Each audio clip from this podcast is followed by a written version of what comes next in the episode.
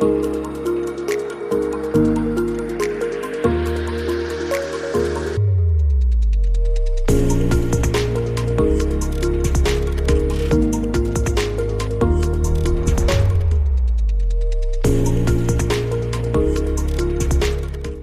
Bonjour et bienvenue pour ce nouveau numéro de Ça bouge sur les marchés et j'ai le plaisir de recevoir aujourd'hui sur le plateau Manuel Berland, PDG de Philip Media, société qui s'introduit actuellement sur Euronext Growth. Bonjour Manuel. Bonjour. Alors, Philip, j'ai révisé mes cours d'anglais, ça veut dire remplir, remplir son réservoir de voitures, camions, motos, en l'occurrence, puisque Philip Media, c'est une société lyonnaise, créée en 2011, d'une quarantaine de salariés, spécialiste de quoi? Eh bien, de l'affichage extérieur, mais pas n'importe où, justement, l'affichage sur les distributeurs de carburant, la pompe, hein, pour, le, dire tout simplement, Manuel. Euh, Expliquez-moi en détail ce positionnement super original. Quelle est la proposition de valeur finalement de Philip Media? La proposition de valeur et le positionnement, il est assez simple. D'abord, ça démarre d'une histoire effectivement d'un projet d'étudiant qui s'est peu à peu effectivement bah, converti en, avec un beau projet. À l'époque, on nous avait dit vous êtes trop jeune, c'est pas possible de le faire. On est parti travailler et puis un jour, on s'est dit bah on avait ça au fond du cœur, on a lâché les jobs et on s'est euh, positionné sur ce segment-là. Je crois qu'il y a quatre cofondateurs hein, dans, dans, dans Philip. Exactement, ouais. qui occupent, qui sont chacun en fait à la tête d'une BU. Donc moi aujourd'hui au développement réseau, la finance, le commerce et la technique. Bon, très bien. Voilà. Le positionnement, il est assez simple. Euh, en 2006, justement, quand on fait ce mémoire, on discute avec Albert Asseraf, qui à l'époque était en charge des études chez JC Deco. Il nous dit le média du futur, il est qualitatif, quantifiable et doit entretenir une relation intime avec son audience. Mhm. On rend le mémoire et on peut réfléchir pendant plusieurs mois. Et pendant plusieurs mois, en fait, à un moment, on se dit on passe en station-service, on fait le plein d'une voiture, justement, la voiture de ma mère en l'occurrence. on se dit, c'est là, c'est ce moment-là, c'est un moment, en fait, effectivement, on n'a rien à faire. On s'ennuie, après regarder les chiffres, retourner la tête quand on voit une jolie voiture passer. Et on se dit, bah, c'est un moment où on peut On toucher, effectivement, finalement. on est disponible à recevoir une information. Alors, une information de la station, mais aussi euh, des informations sur des annonceurs essentiellement locaux. Bon, essentiellement locaux pour les annonceurs, on y reviendra peut-être. Euh, je crois aussi que côté distributeur, parce que ça se passe dans les deux sens, il faut des annonceurs, il faut des partenaires. Vous avez deux partenaires, des, des petites sociétés, je crois, hein, Total Energy et Carrefour, c'est bien ça? C'est bien ça. Oui. Tout à fait. Euh, bah, c'est des, c'est des sociétés effectivement qui sont tournées quand même vers les startups, puisqu'à l'époque on était une startup, qui ont accepté de nous faire confiance. À l'époque où on était petit et un peu fragile, euh, avec lesquels on a grandi. On a multiplié notre chiffre d'affaires de manière assez conséquente, puisqu'entre 2016 et 2019, on fait 660% de croissance. C'est pas mal. Voilà. Euh, on leur a montré aussi qu'on était euh, dans le domaine de l'affichage extérieur des entités qui étaient résilientes, Mhm. puisque durant le Covid, là où nos confrères étaient plutôt à moins 35, moins 45%, nous, on a euh, maintenu le même niveau de chiffre d'affaires. Et tout ça parce qu'effectivement, on a un modèle qui est à la fois bah, résilient, prédictif, et qui repose effectivement bah, sur des annonceurs qui sont plutôt en périphérie des stations. Alors, euh, je crois que ces contrats de partenariat, ils durent six ans. Pourquoi cette durée? Alors, pour plusieurs raisons. Euh, tout d'abord, en fait, quand on a conçu nos matériels, vous savez, les fabricants, en fait, ils se protègent en disant bah, je vous le garantis pour tant de temps. Oui. Et en l'occurrence, c'était 6 ans.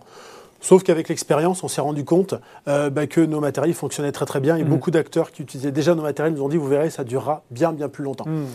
Et en même temps, en parallèle de ça, bah, c'était aussi la durée maximum que les distributeurs ou ces enseignes-là étaient capables d'entendre, parce qu'ils avaient plus l'habitude de faire des contrats effectivement de deux ans, de trois ans, et que six ans, ça sortait quand même beaucoup du scope. Finalement, l'un dans l'autre, les enjeux se sont euh, mutualisés. Bon, Euh, vous le disiez, plutôt des annonceurs locaux. Pourquoi? Parce que c'est plus simple, parce qu'ils ont plus intérêt justement à annoncer euh, pas loin de là où ils sont finalement? À notre démarrage, Ouais. en 2011, ça c'est beaucoup de choses se sont faites à tâtons. Ouais. On procède toujours On comme ça par itération. ouais. On a essayé. Et en fait, on s'est rendu compte que très très vite d'aller voir les annonceurs nationaux. Les annonceurs nationaux, ils avaient déjà leurs objectifs avec Mm. des grands afficheurs et qu'on ne pouvait pas y aller.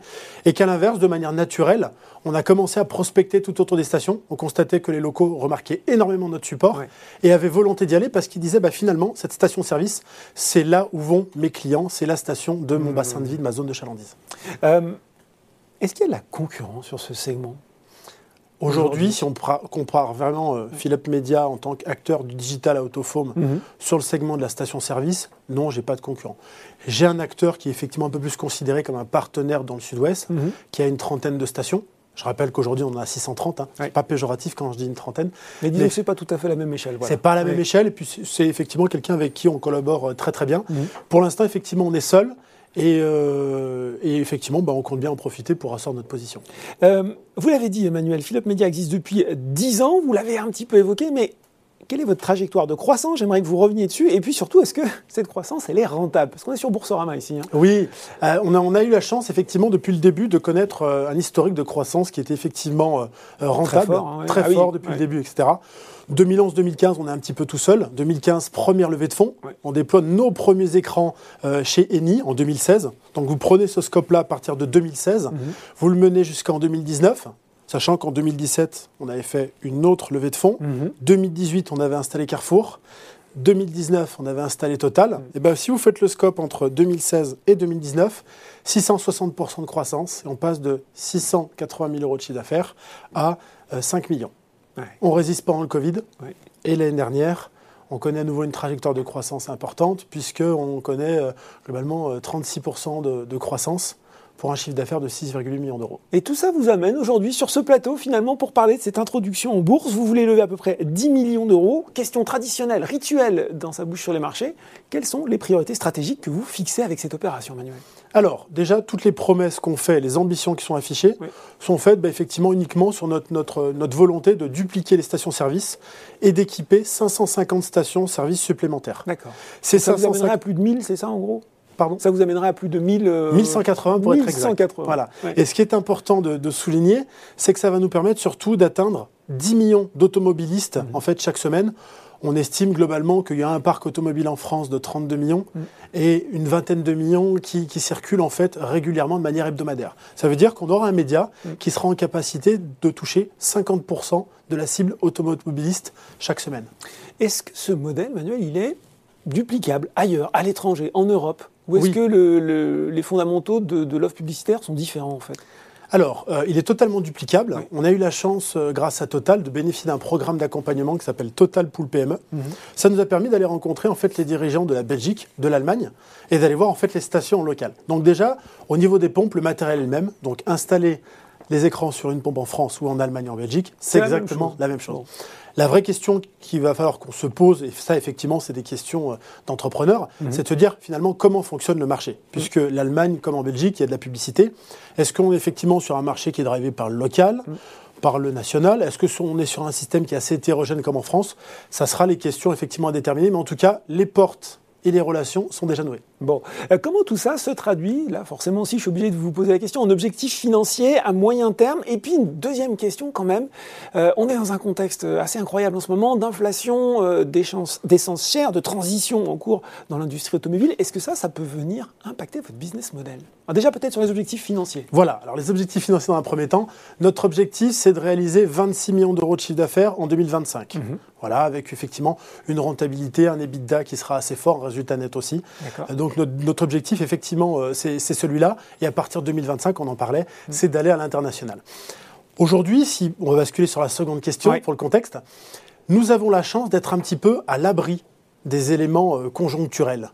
Tout simplement parce qu'aujourd'hui, ben, notre business model il repose sur des locaux. Ces locaux, ils ont besoin de communiquer mm. et on leur offre une solution qui est efficace avec un coût qui est accessible. Attention, ça ne veut pas dire qu'on est immortel, c'est pas ce que, ce que je veux dire. Mais c'est qu'aujourd'hui, globalement, on est quand même aujourd'hui en mesure de dire que les personnes auront toujours besoin pour l'instant de mm. carburant mm. pour se déplacer, etc. Alors ils se déplacent peut-être un peu moins sur l'axe loisir, mais ils se déplacent toujours en semaine pour l'axe professionnel. Donc du coup, il est vrai qu'on a cette chance-là d'être peu impacté actuellement et être sur des bornes électriques, parce que là, on reste encore plus longtemps à la station sur une borne électrique. C'est ça. Alors ça, c'est effectivement notre projet. C'est un projet qu'on a construit il y a à peu près deux ans, mmh. qu'on a fait évoluer, qu'on a co-construit d'ailleurs avec tout un tas de, partenaires. Euh, sur la partie électrique, aucun sens de mettre un écran sur une pompe, puisqu'on sort de sa voiture, on se branche et on s'en va. Ah. La recharge dure 20-40 minutes, donc aucun intérêt. on pourrait se dire, ça ne sert à rien, l'écran Philippe Média. Ils auraient bien raison de le penser. Nous, notre volonté, elle est ailleurs. C'est plutôt de se dire, on va mettre effectivement, on va remplacer le totem de la station-service que vous connaissez actuellement, qui affiche le prix, etc. Uh-huh. Nous, notre volonté, c'est de mettre un écran de 2 mètres carrés sur un mât de 2 mètres 30 de hauteur. Uh-huh.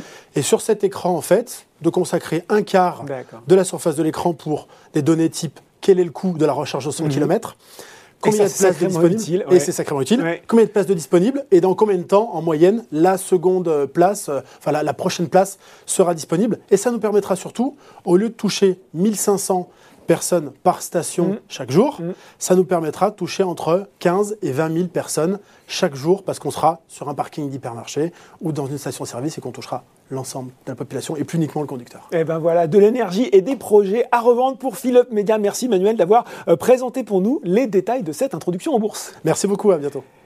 Et si vous avez été convaincu par cette présentation, je vous rappelle que la période de souscription, elle est ouverte jusqu'au 23 juin pour un prix ferme de l'action à 10 euros. Ça bouge sur les marchés. C'est fini pour aujourd'hui. À très bientôt pour un nouveau numéro.